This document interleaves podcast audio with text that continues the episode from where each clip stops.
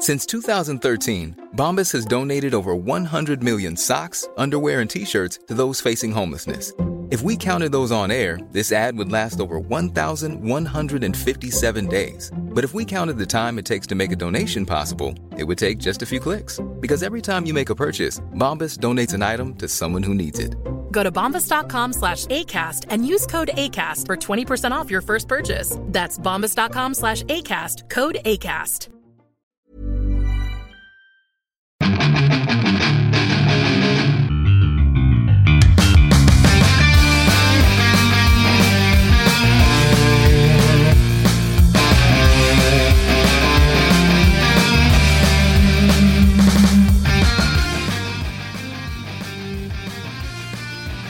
Bienvenidos a otro programa más de Fuera del Control, especiales, especiales. Y eh, mi nombre es Memo García, mejor conocido como Memo Hierbas. Y en esta ocasión queremos hacer un, un podcast semanal con mi buen amigo Javier Rodríguez, que todo el mundo lo conoce porque tiene un, cabello, un pelo peinado de hongo, en los 80s, 90s. Uh, fíjate que era una, era una idea que teníamos de hace. Bueno, yo tenía una idea y que siempre me ha gustado eh, grabar cosas con él. Y dije, pero vamos a algo más personalizado, más como plática entre amigos, recordando cosas del antaño y obvio también platicando cosas nuevas, todo, no siempre todo lo viejo. Pero yo soy muy nostálgico en la cosa de lo retro, no solo, solamente en videojuegos, sino también en películas, series, caricaturas, animes y demás. Y en esta ocasión eh, lo invité para hacer algo, a ver si se puede ya semanal, donde podamos recordar algunas cosas, digo también cosas nuevas. Y en esta ocasión quería platicar sobre la consola de Nintendo. ¿Qué pasó por tu mente cuando recibiste tu primer Nintendo? Y estamos hablando, bueno, obvio que sabemos que la primera consola de Nintendo pues era en Japón era el Famicom, que lo tenemos aquí. Vean esto, que los controles estaban pegados eh, en la parte de atrás y tenía su, su tapita y para el inject, el power, bonito el, el Famicom, que así es. Y después, bueno, obvio cuando sacaron el mini NES, sacaron un mini Famicom, que por ahí lo debo tener, no lo tengo en la mano, pero pues lo tenemos aquí. Ah, ¿tú sí tienes el mini Famicom? Claro, compré dos versiones del mini Famicom. rico. Pues tenía que hacerlo, no podía dejar pasar esa oportunidad. A ver, igual lo puedo tener por aquí, no lo sé. O sea, de repente yo saco. Como cosas- pueden ver, todo está perfectamente preparado por Memo. Bueno, no, no está aquí la mano, pero puedo enseñarles el mini, mini Super Famicom. Aquí está. Mini Super Famicom. Hijo de tu madre. Aquí está. Bien bonito que está en el Super Famicom. Pero mini Famicom es casi la misma versión, pero no sé dónde está, por alguna parte. Y obvio que eh, sabemos que primero salió en Japón esta consola, que era pues como el, el Nintendo que todos lo conocen. Y tiempo después ya salió lo que es el, el NES, el Nintendo. Maravilloso Nintendo. ¿Cuántos recuerdos Nintendo trae? Entertainment System. Y este estaba medio abierto, ¿eh? Un chingo. Un chingo, mira. Tanto que tengo aquí mi control. Ve, o sea, el, el abrir, el, el soplar el cassette, el ponerle aquí, todo eso. El power, reset, todo eso. ¿Qué te trae? ¿Cuál- ¿Cómo, Híjole, qué joya.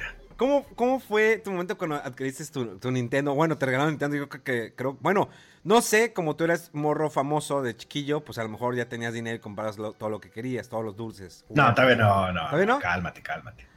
No, yo empecé a trabajar en Nintendo Manía. O sea, empecé a trabajar a los 5 años. Pero eh, en Nintendo Manía empecé como a los 13 años y el NES ya tenía, tenía yo como 8 años. Entonces yo me acuerdo cuando mi papá llegó con esa caja comprado en la comercial mexicana por quién sé cuántos millones de pesos, cuando no había estado la devaluación del 93, si no me equivoco. ¿94? 93, 94. Este, ahí viene, pues todavía que estaba en millones de pesos.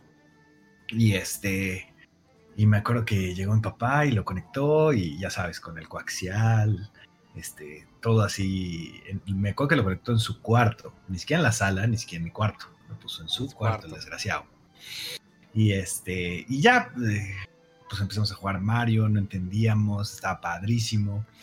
Eh, después, unos, momen- bueno, unos días después llega mi papá con el Zelda y ya me acuerdo que incluso hasta Pepe Sierra fue ahí a platicar con nosotros y le decía a Pepe, ya ves, te dije que estaba buenísima esta cosa, que no sé qué.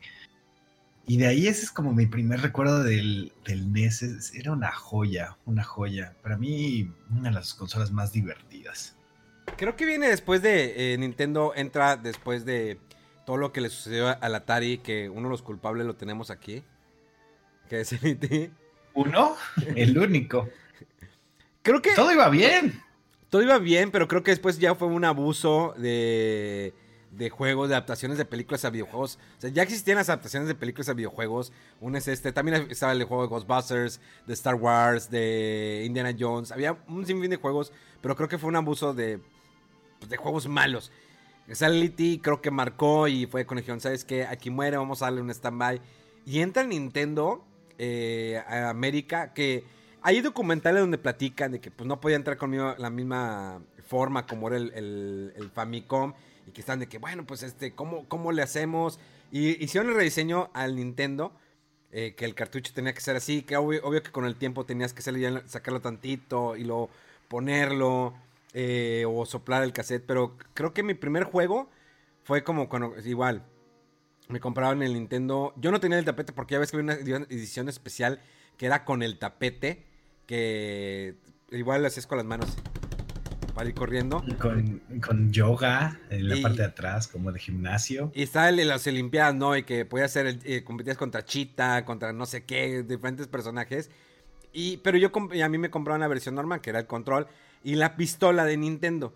Entonces era, pues jugaba nada más eh, Mario Bros. y Dog Hunt. Era todo lo que jugaba y, era maravilloso cómo estabas con la pistola y disparabas y, y, cómo es esto, o sea, cómo detecta, no te imaginabas. Y ahorita, bueno, ya, ya sabes, pero en aquel entonces era, es magia. O sea, le estoy disparando eh, a, la, a, la, pantalla y reconoce mi disparo. Obviamente que te enojabas muchas horas con el Dog Hunt.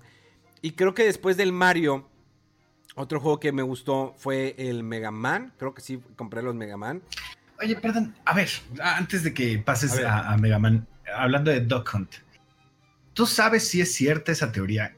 Según yo es verídica, pero yo no la he confirmado. Que en pantallas nuevas que tenemos ahorita, las de HD, este, plasma, LCD, todas estas de OLED, por ejemplo, ¿Es cierto que no funciona ya eh, Duck Hunt? Dicen unos que no funciona. Estaba hecho para rebotar. O sea, técnicamente el láser salía de la punta de la pistola, de, la pistola que tenías este naranja con blanco, daba y rebotaba por el cristal en, la tele y regresaba. Entonces era así la forma, técnicamente, eh, ahora sí que técnicamente era cómo funcionaba la pistola. Era el reflejo del láser regresando a tu pistola para ver si le habías atinado. Por eso cuando te pegabas directamente a la pantalla, era, era muy obvio. Sí. Pero cuando lo hacías de lejos, era como, como funcionaba. Entonces, como en estas teles ya no rebota, porque ya no es cristal, técnicamente no deben de funcionar. supone que no. Yo he escuchado algunos que lo han intentado y no, no funcionan. Eh, yo no he experimentado. Creo que mi Nintendo ya lo guardo con cariño. No Tengo una tele viejita. Todavía conservo una tele viejita para poder jugar algunos juegos de Super Nintendo o de 64. El Nintendo ya no lo echaba a funcionar. Ahí sí ya lo guardé como recuerdo, no quiero que le pase absolutamente nada. Pero, eh, digo, la versión de, Mini NES me, gustó porque pues, me incluyó en juegos que a mí me gustaba, que le tenía cariño. Obvio que hay esos Mini NES piratas que tienen como 800 mil juegos.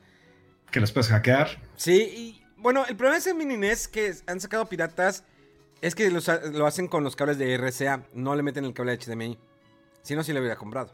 Definitivamente, pues tener juegos como... Pero, bueno, yo he sabido de muchos que hackean su, su NES o su super, mini Super NES. Yo tengo mi mini Super NES. Mi cuñado me lo regaló con eh, más de 800 juegos. O sea, tengo juegos hasta el de Chávez. O sea, es una preciosidad. Ahí lo tengo. Y yo tengo otros dos mini Super NES guardados en su cajita que no los pienso abrir. Uno lo pienso revender en unos cuantos años y otro me lo va a quedar así en la, cajita. Pero fíjate que después de Mega Man, ya después empecé a experimentar juegos como los RPGs, que es Final Fantasy Dragon Quest. Hay juegos, te voy a decir, cuál le tenía cariño. estabas diciendo de Mega Man antes de que te interrumpiera, disculpa. Sí, pero mira, este era otro que me gustaba mucho, el Skate or Die. Die. Que, pues la cajita igual, lo sacabas eh, el juego, tenías, aquí está el cartucho. Y, el famoso instructivo. Que era, ¿Te acuerdas que era Ultra? Ultra Games. Miren. Qué bonito era que un cartucho tuviera su instructivo. Y ahorita las cajas no son ya de cartón pues cuestiones no de reciclaje, ya no sé.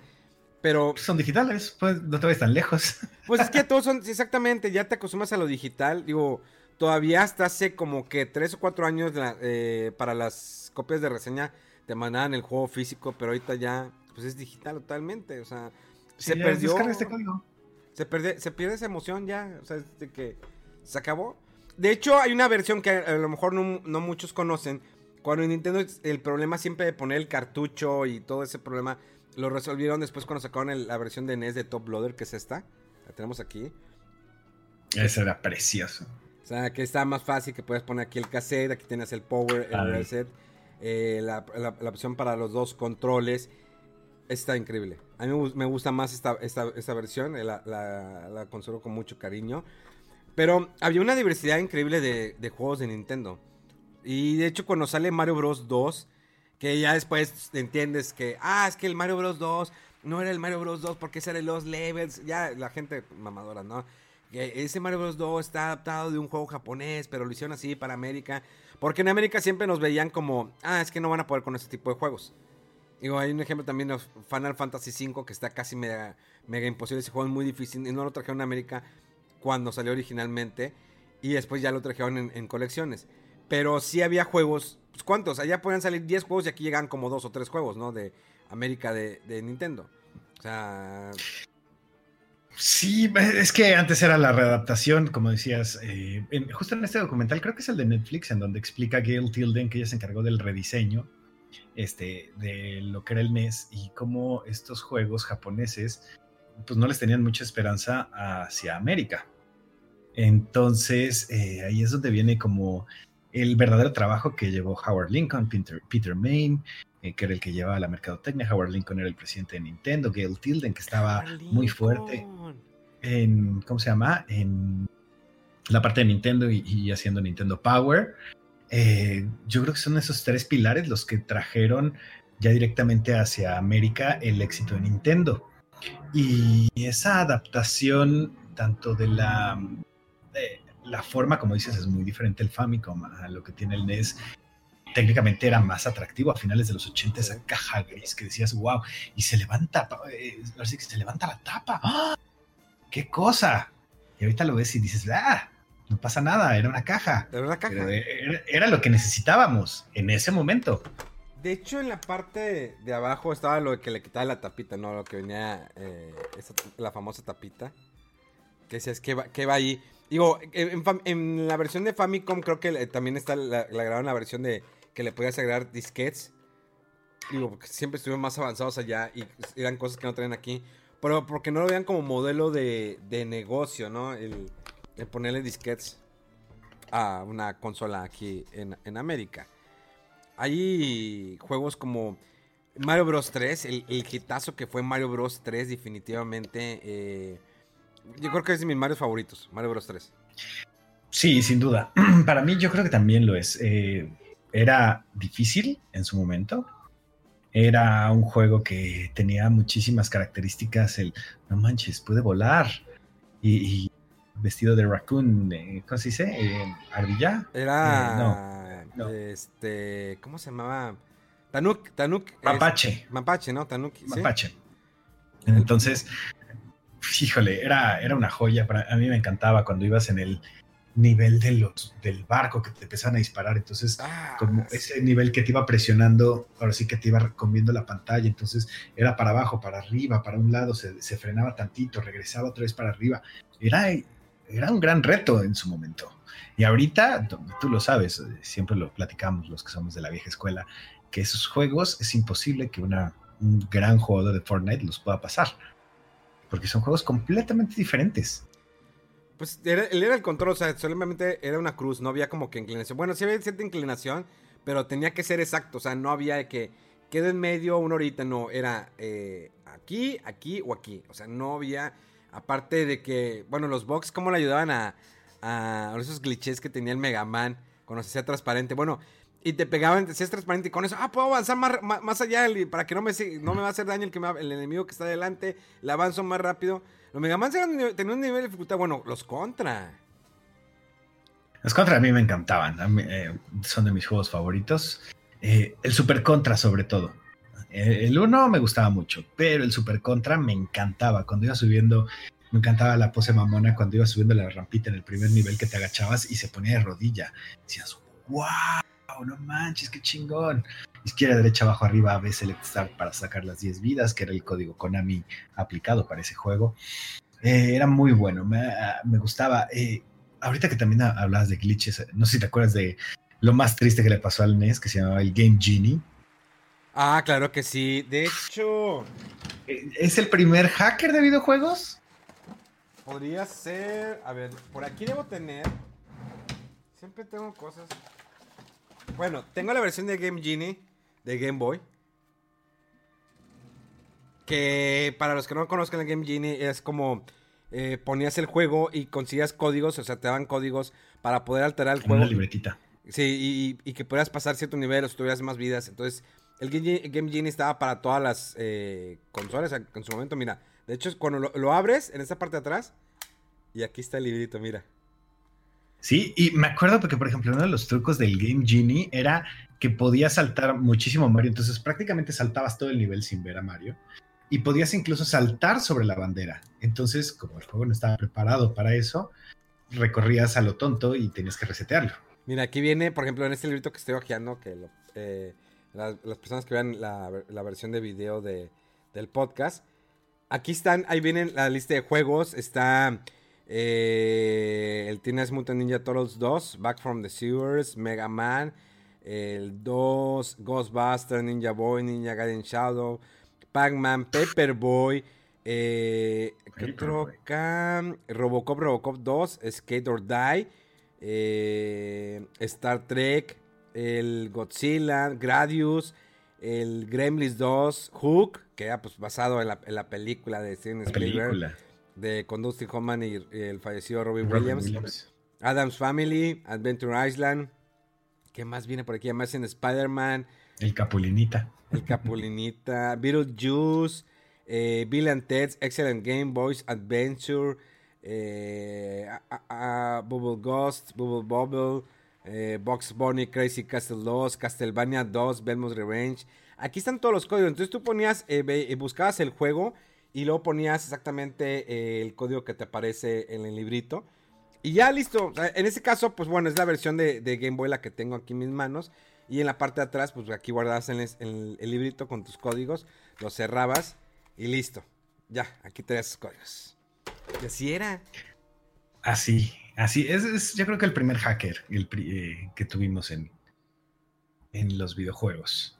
Y ahorita, pues es como que, bueno, en los juegos de PC es más fácil. Digo, en los, en los juegos de consola, pues ya no, es que no se maneja tanto los códigos. Ya como que eso era lo divertido o lo emocionante de antes. Y bus- eh, oigan, ¿se saben el código de esto? Oye, para poder sacar más vidas tenías que buscar una revista.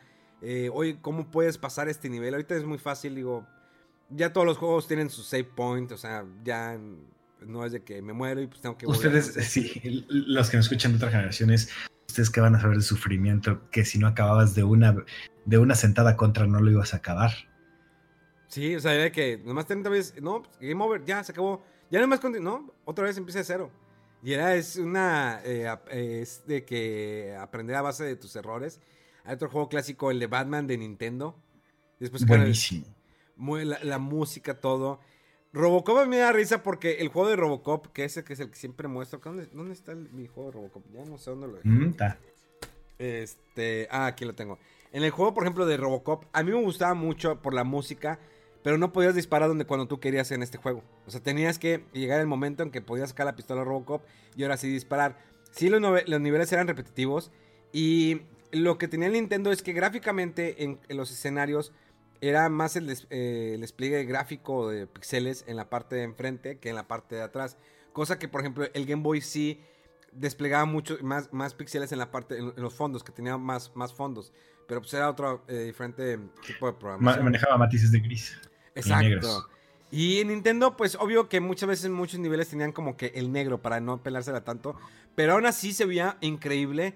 Y hay juegos que. Por ejemplo, el de Batman, el Batman era morado, Sí. Porque como los fondos eran negros, no podían ocupar al Caballero de la Noche, de negro lo tenían que poner morado.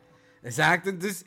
Pero el, el Batman me gustaba mucho menos los enemigos, esos chiquitos que eran como que tenían un. des- un- tipo como cono en la parte de arriba. cono. Y tenías que destruirlos con el batarrán. eh, el escalar cómo se movía la capa, los movimientos, los pixeles de la capa de, de Batman. Y luego los, eh, cuando venía el cinema, ¿no? De que el batimóvil se movía y como que le ponía movimiento de, la- de- de carretera o de, de velocidad. Pero el, el batimóvil no se, no se movía nada. Eh, por ejemplo, los RPGs eran juegos que re- realmente no te exigían tanto gráficamente. pues, No, eran- perdón, a ver, antes de que pasemos a los RPGs, para los que no saben, que es muy sabido, obviamente, la, el primer videojuego que tuvo memoria, o en este caso era batería, era Zelda, Era Zelda. que era el que ya podías empezar a guardar. Y ya de ahí se desprenden los RPGs utilizando la tecnología aplicada de Zelda para que pudieras guardar tus avances. Entonces creo que era bueno Sí, no, dejar ese recuerdito. La, la- la famosa pila, ¿no? Que está dentro de- del juego. Digo, hay algunos casos, mira, por ejemplo, que tengo aquí el Game Boy que tiene la pila, que todavía funciona. Lo he puesto este juego y todavía tiene, la, la pila tiene su, mi, mi save, tiene dos saves míos. Entonces ya, digo, fregón. Pero sí hay algunos Nintendo que ya se han de haber muerto la pila. Son pilas de, de reloj. Pero sí los RPGs era pues guardar la información. Y a diferencia de los otros juegos eran por código, por ejemplo, Punch Out. Si me quedé en este peleador, pues guardabas el código. Y siempre era tener tu libreta como que a la mano para ir a, eh, anotando, ¿no? Los códigos y, ah, bueno, me quedé aquí, ese es el código. Mega Man, todos los diferentes códigos que tenía, Punch Out. Y no, son, no solamente había esos. uno, no sé si tú te acuerdas del juego de Dick Tracy. Claro. Qué horrible Ah, juego. bueno, el último nivel. eh, a mí me gustaba mucho el final difícil. cuando llegabas en los coches y no sé qué. No sé por qué. Me acuerdo que es 007-215-047 el código para el final. Oye, habrá que buscar Eso lo tengo, pero aquí en la memoria. 007-215-047. Aquí Y con eso llegabas al final. Eh, me acuerdo muchísimo de eso. No sé por qué. Me gustaba mucho el juego. Lo, sí lo jugué, sí lo acabé. Pero ese tipo de códigos, pues es que, ¿qué podríamos decir? Eran pequeños passwords Sí. para que pudieras seguir avanzando. O sea, es como decías, punch out es, no voy a guardar tus avances, pero si pones este código, es como, como si hubieras llegado con Mike Tyson o con este, este, doctor, ¿cómo se llamaba? Dreamy, el, Ah, porque después ya cuando lo cambiaron por lo de Mac Tyson que pusieron Mr. Dreamer o no. Mr. que- Dream, algo así. Que agraciado los que tienen la versión de Mac Tyson. Pero bueno, Oye, había juegos, por ejemplo, Tortuga Ninja 2, que eran como adaptaciones de los arcade. Que el de Tortuga Ninja 2 estaba muy bueno. O sea, adaptación. ¿cuál era el de Turtles in Time? No, el de Turtles in Time es el, el 4 de Super Nintendo. El Ok. 1 fue el que estaba bien perro, que todo el mundo se acuerda que, que estaba imposible de terminar ese juego. Que de hecho las- podías escoger cualquiera de las tortugas. Si te la mataban, tenías que ir a rescatar más adelante. Eh, tenías como 5 cuadritos de energía nada más. Y que como que cada vez que brincabas se escuchaba como que metal. Como si trajeran spoiler las tortugas ninja. Era, era demasiado imposible ese juego. Y de hecho, hay una parte clásica, la, de- la del agua, que vas en- van nadando el- cualquiera de las tortugas ninja. Y estaban las algas y las, alga- las algas estaban electrificadas. Y tenías que desconectar bombas. Esos eran los niveles más Sí. perros. Y luego sacan Tortuga Ninja 2, basado, o bueno, una adaptación de la- del, del juego de maquinitas, que se jugaba de 4. En esta ocasión, pues acá se podía jugar de 2. Y ese fue, pues, un, un bombazo. Después está el de Tortuga Ninja, eh, el de Manhattan, eh, que también está muy bueno. Y eh, es lo que más se recuerda de Tortuga Ninja. Pero había juegos de, de Star Wars. ¿Hubo juegos de Star Wars en el Nintendo? Es que yo no me acuerdo. No me acuerdo. No me acuerdo. Eh, otro de los juegos que. Híjole. Es que hay muchos. eh, muchos de Side Scroll que eran buenísimos. O sea, Adventures. eh, el de Capulinita, perdón. Está el de Rambo, que era muy malo. El de Rambo era muy malo. Pero a mí, un- uno que me gustaba. Bueno, dos. El de Little Nemo. Nemo. El de los sueños que Sí. se perdía en la cama y entonces tenías que disfrazarte de rana, de topo, todo eso. Y uno que se llamaba Milo Secret Castle, que lanzabas como burbujitas. Ya, ya sé cuál es, ya cuál te refieres. Buenísimo, buenísimo. Pues es que Eh, este- Esos... Yo creo que era. Bueno, aparte de to- todos los artefactos que sacaron de Nintendo. El robot, ¿te acuerdas de Rob? Sí, era Rob. Que era Sí. como que el robot, el guante de Nintendo, aparte del tapete. Que lástima, lástima que no funcionaba como debía de funcionar, Sí. pero O sea, ahorita como gadget es una joya. Por ahí lo tengo. Por ahí lo tengo. Nada, ya tengo demasiadas cosas que fui guardando como podía. Obvio que no era, eh, en aquel entonces la economía muy diferente a la como hoy. No podías conservar tantos juegos. O sea, menos acá en México era difícil que dijeras, tengo 100, 200 juegos. Pues tenías que cambiarlo de alguna manera. O lo rentabas en Macro Videocentro o Videocentro o Blockbuster. Ni, siquiera, ni siquiera Blockbuster. Blockbuster todavía no. Blockbuster ya fue más. Fue todavía más para Super Nintendo. Sí, fue para Super Nintendo. Porque me acuerdo que en Blockbuster hasta hacían torneos. Yo participé en un torneo de Blockbuster del Donkey Kong Country hasta donde podía llegar en el nivel del agua. Pero sí, Nintendo creo que fue en Macro Videocentro que me tocó rentar juegos. Incluso en las tienditas, en los como que videoclubs, ¿no? De, la, cuadra, de la colonia, que te rentaban el cartucho por 5 o 6 días. Me acuerdo que yo renté el de Mega Man 2 y no podía pasarlo. O sea, y me enojé mucho porque no sabía. Llegaba una parte dije, es que no sé cómo se pasa ahí, no sé. Hasta que después entendí que oprimiendo, eh, haciéndose abajo y oprimiendo el, creo que el botón, el B o el A, se deslizaba Mega Man y ya podías avanzar. Pero aquel entonces decías, ¿cómo lo hago? O sea, ¿cómo resuelvo? Me a los demás, eh, ¿ya lo jugaste Mega Man? No, no lo he jugado. No, no lo puedo rentar, no lo puedo comprar. ¿Y cómo lo hacías? Eh, a diferencia que ahora es mucho más fácil, ya pues buscas una guía, ya sabes cómo jugarlo ves, encuentras todo el gameplay. Pero a mí me gustaría que muchos streamers que están ahorita en la actualidad jugaran juegos de Nintendo, ¿eh? es que estaría muy bueno. O sea, por ejemplo, estaba jugando con la novia. Ella no había jugado el primer Zelda, por ejemplo. Entonces le dije, vamos a hacerlo rápido para que lo pruebes y, agarramos una guía. Me decía, híjole, qué difícil juego. Y no precisamente por matar a los enemigos o lo que fuera, sino es la capacidad de tener la paciencia para tratar de quemar cada uno de los arbustos de Hyrule para que te dieran las entradas de poner quién sabe cuántas bombas para ver si había pasadizos secretos en, todos los, cuadrantes. El tratar de descubrir que el viejito sabio te decía, vete a la parte más alta del, no, no me acuerdo, del noreste y vas a encontrar una sorpresa. Y entonces estaban las paredes falsas, las paredes invisibles. Eso era como eh, el verdadero reto de, los juegos, porque ahorita lo haces con una guía y relativamente no puedes acabar en cinco horas, tres horas, lo que tú quieras pero de verdad el, la capacidad de saberlo disfrutar o que lo hubieras disfrutado en su momento haciendo y probando todo eso, híjole, de verdad a mí me encantaba. Te voy a hacer eh, dos paréntesis. Eh, por ejemplo, ah, retomando ese tema, nosotros era más un juego de Super Nintendo que se llamaba Lagoon, que era un juego de RPG, que lo jugábamos mi hermano, mi papá y yo. Pero era tan difícil, bueno, por lo menos nosotros lo sentimos así, que una vez en un castillo nos tardamos tres días en salir del castillo, porque no encontrábamos cómo. Y entonces eh, ocupábamos la técnica de vete pegado por toda la pared derecha, y entonces aunque recorras todo, pues no, ahora por la izquierda no, no nos está funcionando, entonces hay tres islitas, entonces tratabas de probarlo. Y ahorita que decías también lo del macro videocentro, era muy interesante y muchos lo saben que la revista Club Nintendo, eh, justo con los boletines, que fue como la parte previa antes de empezar las publicaciones como tal, en diciembre del 91, sacaron los boletines de información, porque muchos papás decían, es que no te voy a comprar un juego hasta que no acabes este. Y entonces lo que hacían los boletines era, te estoy ayudando a que lo pases para que en la misma tienda de Nintendo donde estás recogiendo el boletín, puedas comprar otro juego. Eh, fíjate que decías de Zelda, me acordé no sé por qué, eh, ¿te acuerdas de Maniac Mansion? Animation, sí, claro. Este juego tan extraño, tan bizarro de... Era de la división de videojuegos de, de Lucas, ¿no? Sí, estaba, ¿cómo se llama? Eh, estaba hecho también incluso para las computadoras en su momento. O sea, estaba en el Commodore, estaba, eh, ¿cómo se llama? En, en PC y Apple. Era de point and click, o sea, tenías que mover el cursor y que, ah, ok, a la planta había una parte que tenías que pasar a un cuarto, pero no podías pasar porque estaba una planta carnívora.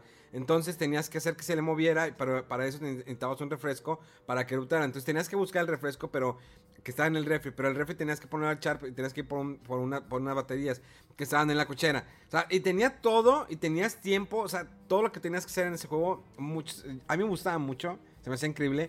Junto, que te va, con el de viernes 13. El de Viernes yo creo que hay mucha banda no le gusta. A mí me gustaba porque me paniqueaba. Cuando empezaba la música y tal, que tenías que correr porque ya te iban, tenías que ir a la casita donde Jason iba a llegar para matar al niño. Sí estaba malo porque pues estaba un poquito distorsionada a la idea de como una película, pero era la presión de que córrele, córrele, córrele, llegues a la casita y, luego enfrentarte a Jason y que tenías que moverte hacia un lado, hacia otro. Primero, ah, lo del movimiento de la casa, que corrías y luego ibas avanzando y luego a la derecha y se veía el monito y hasta que y que ya estaba Jason y que está con el machetazo. A mí me gustaba mucho ese juego. Había uno que también yo disfrutaba mucho, que estaba muy raro, se llamaba Jonoid, no sé, te debes de acordar, que era como un conejo que lanzaba un yoyo. Sí. Y era la forma en cómo disfrutaba, destruías a los enemigos. Ese me gustaba mucho y estaba muy difícil. Obviamente, de juegos difíciles, Battletoads es ah, aparte. es que Battletoads. la parte de las motos. Sí, viste que una, hay un video de Mexican Runner, que es un streamer, que ahorita está. Es buenísimo ese güey. Que jugó la parte de las motos, pero con los ojos vendados. Búscalo, por favor. Mexican Runner, eh, Battletoads, eh, Blind Signs, algo así. Búscalo y hay cuenta que termina el nivel sin perder. Con los ojos vendados. Está impresionante. Se pasa adelante, se va todo, neta. Que amor al Battletoads. Está cañón. Está muy, muy cañón. Había otro dificilón que se llamaba Stealth. No sé si lo jugaste. Era como un simulador de avión que eras como un avión caza. Entonces era desde el despegue. Entonces, si levantabas de más el control, pegaba la cola y no podías despegar.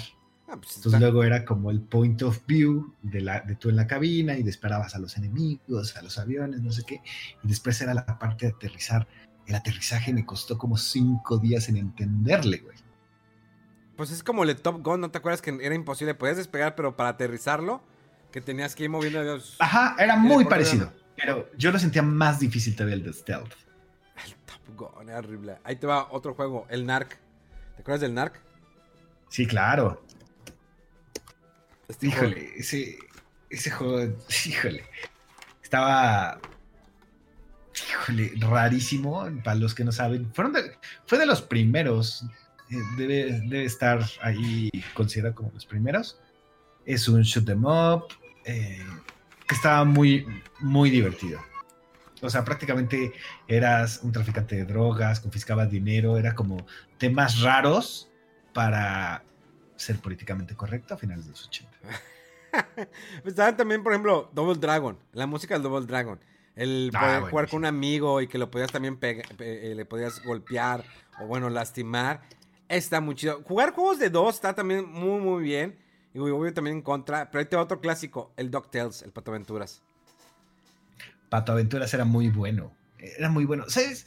Híjole, bueno, el de Pato Aventuras nunca lo acabé. Me gustaba, pero como que no me terminó de enganchar. Eso me pasaba mucho con algunos juegos de NES. ¿Ni nunca jugaste la versión remasterizada que sacaron de DuckTales?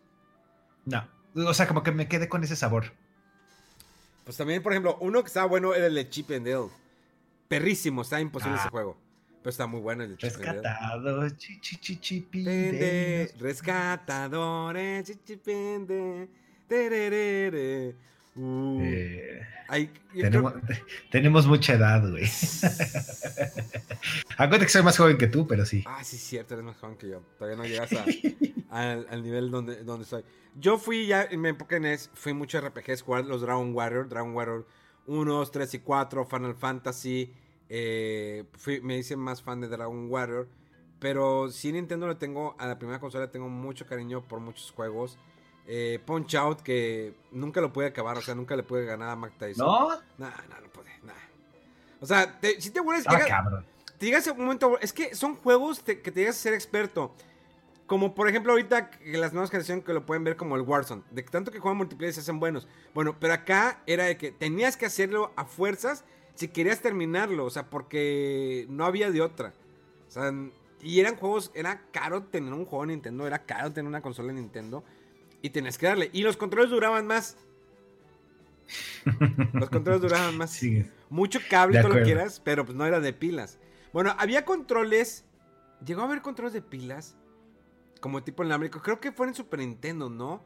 que era por medio de como que señal o algo Yo en el NES no me acuerdo de eso. Yo tenía, bueno, pues tuve, tuve el guante, tuve el rob, eh, tuve el tapete, la pistola. Eh, no fue mucho juego, fue más de rentar, yo creo que de, de rentar eh, juegos, sí, de, de Nintendo. A mí uno de los juegos que, bueno, de los controles que más me gustaba era el NES Advantage, el que era la palanca Ah, con sí. los dos botones grandes, tenía los botones turbo, que esos no me gustaba ocuparlos porque sí se me hacía súper gandalla, pero el- la comodidad de la palanca para mí era muy bueno. Y justo lo jugaba en el juego de Disney, que según esto entrabas como al parque y tenías que Ah, pasar la fue el Space juego. Mountain. Ese juego, me acuerdo que fue uno de mis mayores retos personales. El acabar, me costaba muchísimo trabajo el de Space Mountain. Y me acuerdo perfectamente que yo iba a casa de mi abuela y lo, lo intentaba y literal prueba y error, prueba y error, prueba y error, hasta que, hasta que se consiguió. Eh, nos dicen en el chat que había un, había un piano para NES. Había un piano, yo no me acuerdo del piano. En el piano, híjole, no me acuerdo. O sea, yo me acuerdo, como decías, estaba el Rob, estaba, ¿cómo se llama? El NES Satellite, que era como, ya, ya me acordé, el Satellite era esa parte como infrarroja que nunca funcionó bien, pero sí de, la, de hacerlo inalámbrico, los controles. Ah, ya me acordé, es cierto. De hecho, Eh, lo- o sea, era como el accesorio, lo conectabas para hacerlo inalámbrico. cierto. Era una tontería, pero era como funcionaba. Eh, como decías, estaba el Power Pad, estaba la pistola, eh, o sea, había grandes accesorios. También teníamos, tenían uno que era el de, ¿cómo se llama? El de la mira, el de Fire, que lo conectabas así Sí, como. sí, dices estos Fire. Pero este para, para NES o para Super NES. Según yo era para NES, ¿no? Y dices Fire. Fire. O sea, tenías que buscar el tono para Fire. Fire. El Fire. Laser Scope se llamaba. Laser Scope. Yo tengo todavía la, la bazooka de, de Super Nintendo. Todavía la tengo ahí media guardada. Eh, ¿Te, te acuerdas, por ejemplo, del NES Max? no. El NES Max era un control. eh, déjame, de una vez te lo busco. Eh, era un control más diferente, pero en lugar de tener como la cruz o la palanca, era como en forma circular. Como un tipo como pad. eh, como el del Xbox que tiene. Del, Mira, aquí está. del Pro. A ver. Ah, sí, ya me acordé. Sí, claro que sí. El NES Max. Sí, sí, sí. Ese, ese control. Había más. más- Ese era muy bueno. Creo que antes las consolas experimentaban tantos artefactos y ahorita es como que, no, pues está el, está el control y en el caso de PlayStation, pues está el PlayStation VR y ya. Ya no hay más. Fíjate que no. Y de verdad me quedé pensando en lo del piano. No me acuerdo del piano. Eh, híjole. No, no me acuerdo del piano. Por más que lo estoy intentando. Yo el Mario Paint lo llegué a jugar. En el Super yo sí llegué a jugar el Mario, el Mario Paint. Que estaba medio imposible la cuestión de lo, lo del mouse. Pero eh, pues sí tenía yo más... Pero Mario. Paint era de Super NES, ¿no? Sí, era Super NES. Yo sí, en el juego de Nintendo, en, en NES también jugué, por ejemplo, el World Cup, estaba muy chido. Que eran pocos los juegos de deportes que había. Estaba el World Cup. eh, Track and Field. Había uno de béisbol también, que no me acuerdo cómo se llama. Ajá. Creo Ese que World Cup me encantaba. El de soccer, el soccer. literal. eh, Que todos decían que era Donald Trump el portero. había, había uno de Saint Seiya que era RPG, pero ese era japonés. Y me acuerdo que de repente lo trajeron pirata para acá. Y era RPG y la gente decía, no, yo quiero pelear contra los caballeros zodiaco. Que después, años después, hicieron una versión de PlayStation 4. eh, me dice Roger que él usaba el piano para jugarlo. El juego eh, se pierde en es, se El llama Miracle Piano. Mi- Miracle Piano. Fíjate, ¿cuántos artefactos? Yo no me acordaba de ese, soy muy honesto. Ah, me voy a poner a buscarlo, tengo que comprarlo, tengo que, ten- tengo que tenerlo en mis manos. El Miracle Piano. Ah, a veces en Mercado Libre encuentras cada joya. Sí, caray. La verdad es que ahí es donde sí extraño tener como varios de estos accesorios y artefactos. Ya no tengo mucho del, de lo que teníamos antes. Yo siempre, si, me, si yo me quedara con juegos de Nintendo, me quedaría con los Dragon Warrior. Creo que Mario Bros 3. Ujú. El World Cup. Ah, es que el ¿verdad? el World Cup El era el que los monos, el- los monos que, que les ponías el poder, ¿no? Y le golpeabas y salía el, el balón disparado, ¿no? Sí, ¿verdad? Sí, Sí, cómo y no. tacleabas y no sé qué. Que si el jugadores estaban atravesados donde iba el balón, se lo- los sal- salían eh, eh, volando. Uy, casi. Estaba uno de los mopeds. Ah, el de los mopeds. Que viajabas en varias partes, en el espacio. Sí, el de los mopeds. Eh, pues es que estaban bien explotadas las franquicias. Creo que Nintendo sí explotaron muchas franquicias. No, no tan. eh, no fue tanto abuso como lo hicieron como en el, como en el eh, Atari con las películas. Pero acá fue inteligente. Ryan Reynolds here from Mint Mobile. With the price of just about everything going up during inflation, we thought we'd bring our prices down. So to help us, we brought in a reverse auctioneer, which is apparently a thing. Mint Mobile unlimited premium wireless. Ready to get 30, 30, bit to get 30, bit to get 20, 20, 20, bit to get 20, 20, bit to get 15, 15, 15, 15 just 15 bucks a month. So, Give it a try at mintmobile.com slash switch. $45 upfront for three months plus taxes and fees. Promo rate for new customers for limited time. Unlimited more than 40 gigabytes per month. Slows. Full terms at mintmobile.com. gente, si vendían juegos malos, no me acuerdo de juegos malos de Nintendo. A ver, juegos malos de Nintendo, no me acuerdo. Híjole. Híjole. Ah, bueno, el de. Ghostbuster era muy malo. el sí, no, el Ghostbuster 2 estaba muy Es que había juegos, no que fueran malos, pero que eran difíciles de jugar. Que no podías Es que, de alguna ¿sabe- manera. ¿Sabes qué es lo que pasa? Este tipo de juegos de. ¿Cómo se llama? De los juegos malos, como no teníamos tanta accesibilidad como ahorita para probar diferentes títulos, es. Sabías que era malo o ya lo, lo probaste una vez y dijiste no, no me enganchó, se te olvida. Sí. Pero que entonces era, era- si comprabas un juego malo, te fregabas. El de. Back to the Future. Ay, hijo de su Era perra madre, qué juego tan malo, sí es cierto. Los tres que salieron, Ah. porque el uno era el que ibas en la patineta al principio del primer nivel, que tenías, Ajá. que yo no me acuerdo dónde había pozos ni mujeres con un hula hula moviéndose y todas esas cosas. Y luego llegabas, yo nada más llegaba a la barra y ahí moría siempre. En la barra que tenías que aventarles eh, malteadas o platos a los, con- a los, a los enemigos. Y si Ajá. llegaban a la barra, te agarraban y te estampaban. Y ya, o sea, siempre llegaste ahí. Y me acuerdo que jugué el que sacaban Back to the Future, el 2 y el 3. Y también eh, que estás en el futuro y habían eh, mutantes, había muchas cosas. O sea, todo distorsionado la idea de la película. Pero sí, Sí, estaba. No tenía nada, nada, nada que ver. A ver, ¿qué? ¿Qué, qué otra había? Deadly Towers, no creo que te acuerdes. No me acuerdo de The Towers. El de Barbie también. Ah, los de Barbie. Es que este, ¿cómo se llama esta compañía? Era la de. Ah, THQ. Sí, THQ, ¿no? La que cerró y que ahorita volvieron a abrir, pero con otra división o no sé qué demonios. ¿Cómo sacaron juegos de Barbie? Digo, creo que eso al final llevó a la, a la quiebra. ¿Cómo sacaron juegos de Barbie, juegos que nadie jugaba? Y dicen, pues es para el mercado de niñas, para que las niñas también jueguen videojuegos. Pero las niñas no necesariamente tienen que jugar un juego de Barbie, podían jugar, no sé, Zelda, Mario, lo que fuera.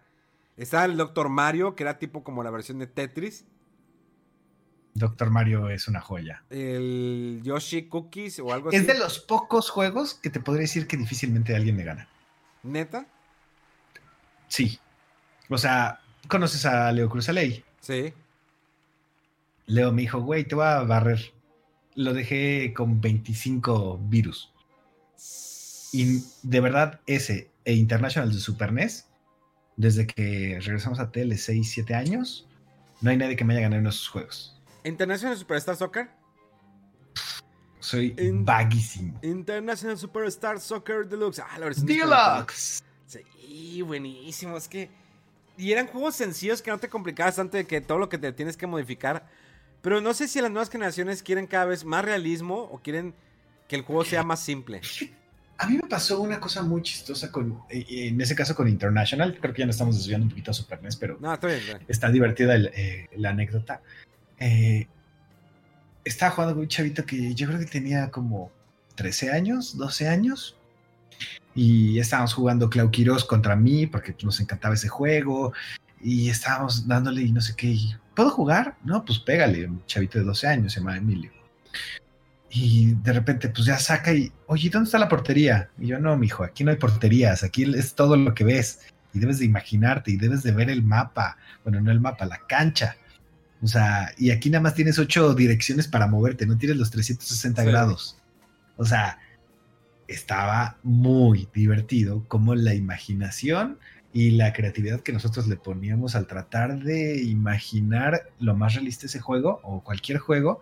Y ahorita es un motivo de queja de, no, no se ve tan real. Ay, pinches gráficos, se ven muy, no mames. Es como el de GoldenEye, güey. Todo el mundo decía, está idéntico a la película. Y ahorita lo ves, son caras pinches cuadradas, güey. O sea, parece en Minecraft, güey. Sí, pero y, y, las manos, pero a mí me sigue gustando GoldenEye. Pero era la emoción. O sea, era un juegazo. O sea, yo creo que es uno de los juegos que más he jugado en toda mi vida. También, el GoldenEye 64 es, el juego más odiado porque saqué todo y dije, no vuelvo a hacer eso en un videojuego en mi vida. Yo no vuelvo a sacar todas las cosas, ni de pedo, y no lo he vuelto a hacer. Pero me sigue gustando el juego, porque reconoce los escenarios como vas avanzando, reconoces la, la música, todo, de principio a fin. Está increíble el, el GoldenEye 64. Y, y nos desviamos de toda la, la, la plática que era, este, que era lo de Nintendo. Pero ya. Pues sí, pero, o sea, ahí hablando, digo, de, de, malos juegos era porque no los recordábamos. O sea, por ejemplo, ahorita estaba buscando en lo que estábamos, este, en lo que estabas platicando, es, había un juego de Waldo. Where's Waldo? Ah, Where's Waldo. También había de Monopolio. Creo que sí también llegó a haber el juego de Monopolio. Es que con cualquier marca había juego. Sí, algunos sí eran malos. Pero como digo, no es que fueran malos, es que eran difíciles de jugar. Eran difíciles no, de jugar. o sea, Uh, no, una cosa es eh, difícil de jugar como un Battletoads y un Color a Dinosaur, que también lo estoy encontrando. Es un mal juego, güey. No te confundas. Ay, ah, es que tanto recuerdo. Ya, ya me dan ganas de aprender Nintendo. Ya me dan ganas de aprender Nintendo. Híjole, imagínate que tuvieran como un servidor, hubieran hecho un servidor para el mini Super NES y los juegos que tienes ahí los pudiera, te pudieras conectar a un servidor para jugar online con tus amigos. Eso hubiera sido un verdadero madrazo. El Mario Kart de Super NES se puede jugar en, online, el de Nintendo Switch no, El Super NES sí. El Super NES sí, ¿verdad? Sí, sí, sí. Eso está padre, que esos juegos sí los hicieron como para poderlo hacer. Eh, por ejemplo, el Doctor Mario ah, creo que también lo puedes hacer con este nuevo catálogo en el Switch, pero en el mini Super NES, creo que si lo hubieran hecho, lo hubieran terminado de reventar. Yo espero. Eh, yo no entiendo cuál es la idea de Nintendo que te agregan un juego cada mes. O sea, cuando pueden agregar más juegos, más a la librería y con eso la gente. Porque fuera de eso, pagar el servicio online de Nintendo es muy barato. Pero ¿qué más? ¿Para qué lo, para qué lo pagarías? Yo lo pago para mantener mis juegos de Super NES y, y Mini NES. Y, Todos creo que hacemos eso. Y ya. O sea, si le agregan más juegos, ¿cuántos juegos más clásicos puedes agregar? Eh, ¿El Animal Crossing no lo ocupas para jugar con tus amigos? Ah, bueno, pues sí, a veces, una vez a la isla, pero no es como que no pueda vivir sin él. O sea, por eso te digo, yo quisiera más un plus. ¿O cuánto le puede faltar a Nintendo para que pueda subir juegos de 64 a su Switch? No sé si les interese. Sería el madrazo, sería el madrazo. Sí, pero ahí vamos a volver a, a otra cosa, Memo. Es sí sería un verdadero madrazo, pero acuérdate que el verdadero problema son las licencias. ¿Sí? O sea, verdaderamente juegos que pudieran tener la licencia, eh, algo ¿No? ¿Ahí me escuchas? ah, ya, ya como que se trabó así. Hola, hola. Ya, ya, ya. Ya, sí, perdón, yo creo que mi conexión. Eh, te decía, eh, muchos de los juegos que nosotros recordamos, por ejemplo, del 64, no eran propiedad de Nintendo. No, obvio que no, pero por ejemplo, si tú sacas las bases, los, principales, sacas Mario 64, Star Fox, Star Fox 64, eh, Ocarina of Time, bueno, ya tenía muchos boards, eh, Majora's Mask, eh, el Web Race, eh, el 1080 Snowboarding. A mí me encantaba Wayne Gretzky 3D Hockey. Estaba muy bueno también. O sea, sí, puedes sacar 10 o 15 juegos, no necesitas sacar más. Porque yo sé que muchos ya no tienen la licencia, está difícil. Es que ahí te va, ese, es el gran problema, es, ahorita si te dicen, ok, te va a costar en 2.500 pesos y no viene ninguno de esos juegos que tú quieres, ¿lo gastarías? Bueno, tú porque eres coleccionista, pero como un usuario promedio. Bueno, si quieres, no lo hagas como un Mini 64, sácalo de manera, virtual en tu Nintendo Switch. Entonces la gente se va a emocionar más de que ah, tengo los de NES, tengo los Super NES y tengo los de 6.4. O sea, tengo el Mario 64. Esa sería una buena microtransacción, ¿eh? Ahorita que lo pienso, es que abrieras y que fueras rentando cada mes por 20 pesos, 30 pesos.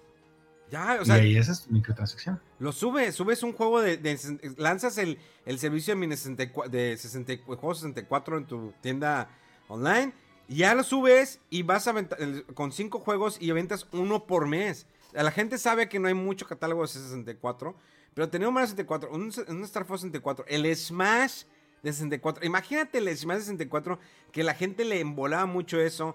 Imagínate el Pokémon Stadium, imagínate el Pokémon Snap, eh, que eran juegos que a la banda les super eh, rifaba demasiado. Eh, o incluso, quiere, todavía no quieres dar el, el brinco a 64, dale el brinco al Game Boy. Imagínate los juegos de emulación de Game Boy en la tienda virtual de Nintendo. ¿Cuántos juegos de Game Boy había? Los Mario Land. Mario. Para empezar, los Mario Lands, el Link's, Link's Awakening original. Obvio que tienes el remaster, pero que la gente juegue el Link's, el Link's Awakening original. Ah, híjole, no sé, a mí había un juego que era una pendejada de Game Boy, pero me encantaba. Se llamaba World High.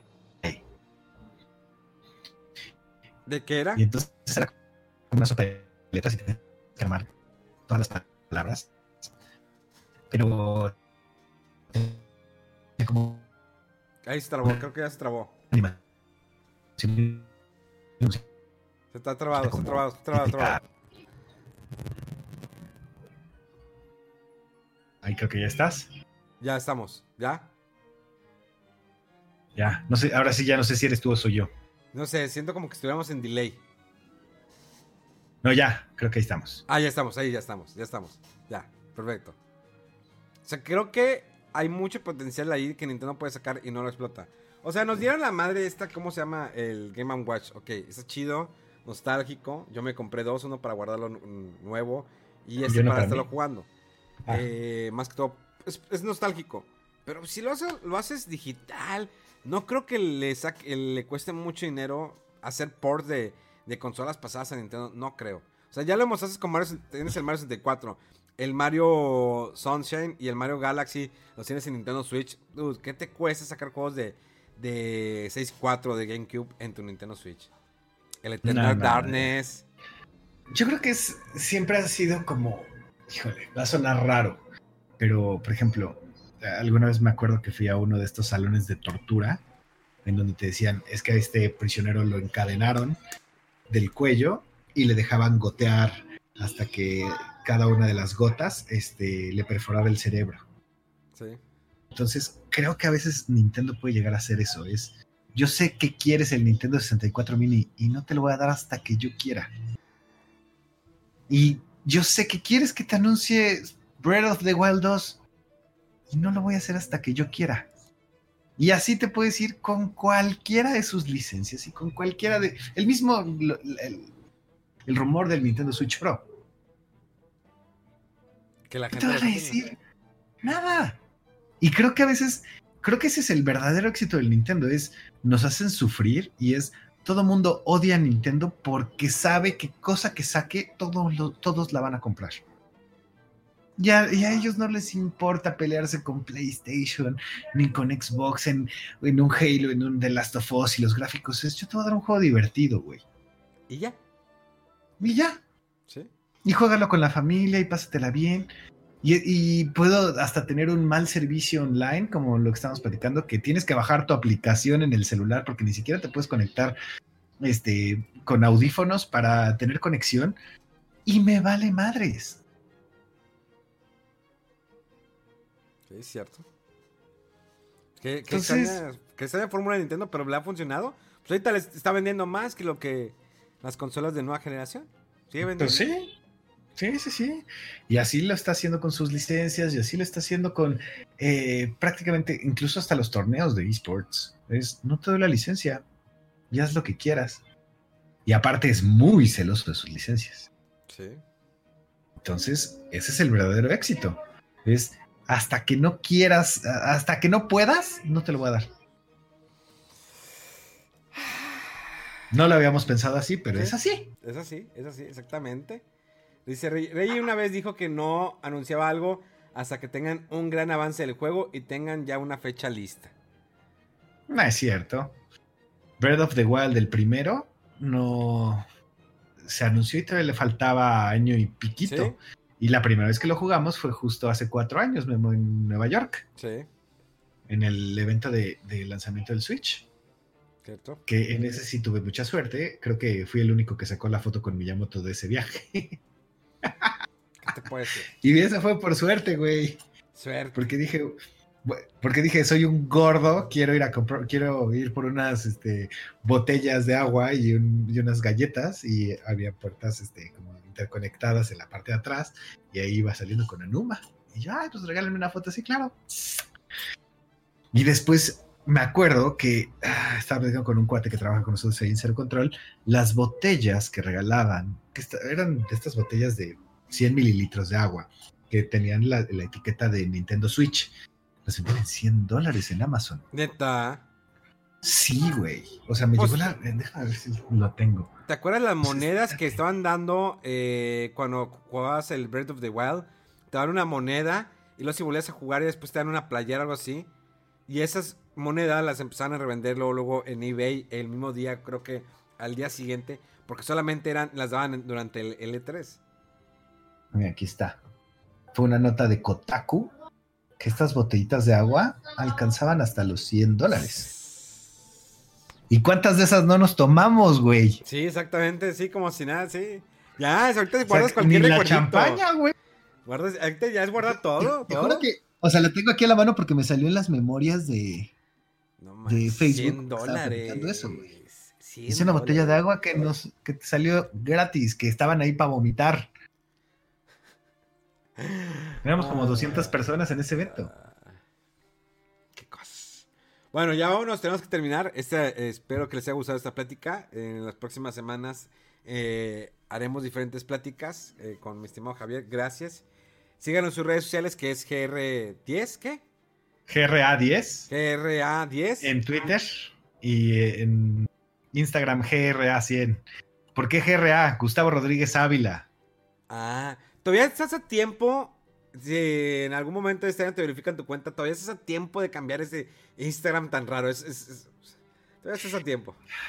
Ya sé, ya ni me digas. Quería unificarlos todos, pero ya me habían ganado el 10, güey. Entonces por eso le puse el 100.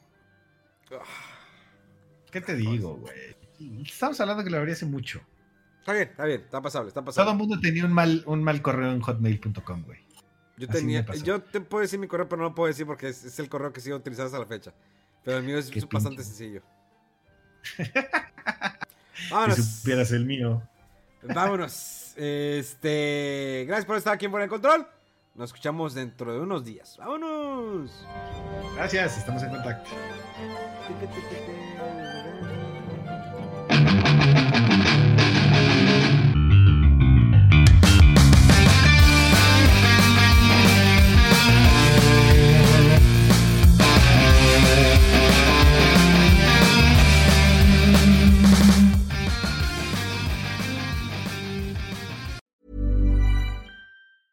Planning for your next trip? Elevate your travel style with Quince. Quince has all the jet setting essentials you'll want for your next getaway, like European linen, premium luggage options, buttery soft Italian leather bags, and so much more. And is all priced at 50 to 80% less than similar brands. Plus, Quince only works with factories that use safe and ethical manufacturing practices. Pack your bags with high-quality essentials you'll be wearing for vacations to come with Quince. Go to quince.com slash pack for free shipping and 365-day returns.